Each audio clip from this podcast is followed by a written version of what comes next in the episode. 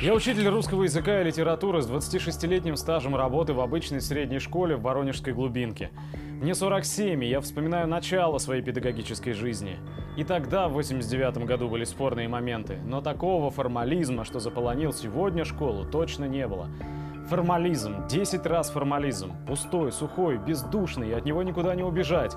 От него зависит твоя нищенская зарплата, пустоватый соцпакет и мнимое ощущение, что ты, наверное, живешь не зря. Засилье никому не нужных программ с трескучими пустыми канцелярскими формулировками целей и задач. Слишком частых отчетов о том, сколько раз в месяц ты участвовал в конкурсах, олимпиадах и прочем. Двойное заполнение бумажного журнала и электронного, при том, что в школе интернета нет, и ты сидишь дома ночами и вбиваешь оценки на собственном компьютере. С этим кое-как миришься, понимаешь, что это отчетность, документы, те самые бумажки, без которых ты никто.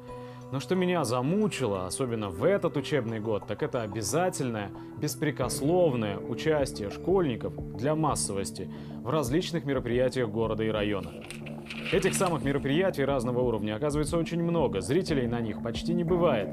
Вот и придумали гениальный ход. Звонок директору из отдела образования, и целый класс снимается с уроков, топает в заданном направлении. Стадиона, дома культуры, на берег реки и так далее. Никому нет дела, что срывается и без того хиленький учебный процесс, что наши ученики катастрофически недополучают материал, что догонять его просто некогда, потому что завтра опять выдернут на футбол, на концерт или на медосмотр. В выпускных классах уроки, проведенные полно и достойно, можно перечислить по пальцам. У этих другая беда медицинские комиссии и заполнение бесчисленных документов для ЕГЭ, ОГЭ. Например, у меня в этом девятом классе из трех уроков литературы один пропадал еженедельно, так как несчастный классный руководитель заполнял у меня на литературе официальные бумажки по допуску к ОГЭ, а им несть числа этим бумажкам. Да и ребят сидит в классе 25 человек. Многие хитрят, намеренно срывают урок. После уроков это сделать невозможно, ученики разбегаются по репетиторам. Вот идешь навстречу коллеге, хотя и негодуешь в душе. Мой предмет учит ребят создавать сочинения, творческие работы. Но беда в том, что и творческие работы ныне подчиняются шаблонам, стандартам. Как учат нас деятели от ЕГЭ, дитя, если ты не читаешь книг, это не страшно. Вот тебе таблица готовых литературных аргументов к сочинению. И дело в шляпе. Зачем тратить время на уроки русского языка в выпускных классах? Достаточно одного часа в неделю. Я не пишу о катастрофических результатах, которые мы, учителя, видим и наблюдаем в наших выпускниках. Не то что недоучки растут, это вообще неучи, самые настоящие невежды, митрофаны 21 века.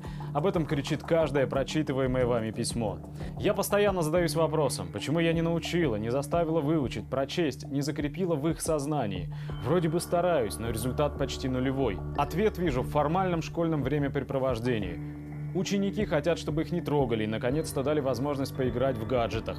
Родители хотят, чтобы их детей не трогали по пустякам, но при этом ставили бы хорошие отметки.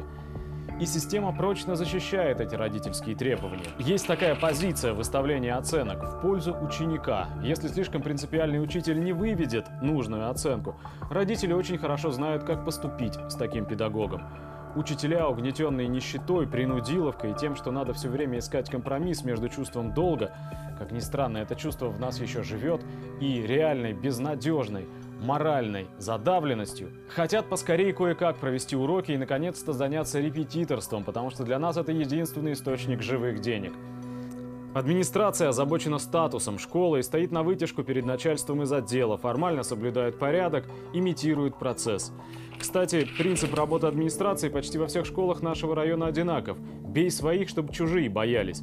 Куда делся гранит знаний, куда делись человеческие отношения, сегодня они никому не нужны. Если учитель слишком активен, коллеги его прямо спрашивают, что ты выставляешься, аттестуешься что ли? Слишком активные, по-настоящему умные ученики тоже воспринимаются неоднозначно, как среди сверстников, так и среди педколлектива. С такими тяжело, они заставляют шевелиться, проводить сильные уроки, а не пустые отсидки в классе. Все эти олимпиады и конкурсы – блеф, имитация, пустой звон, пустозвонство. Этим словом я бы назвала обучение в современной школе. Результат у пустозвонства такой же. Все больше убеждаюсь, что в нас, современных учителях, уже воспитали психологию услужливых рабов. Горько это осознавать, но в большинстве своем мы трусливы и малодушны, хотя и стыдимся в этом признаться. Что делать, я не знаю. Знаю лишь, что пока работаю в школе, пусть единицы из моих учеников, но будут читать и мыслить. Thank you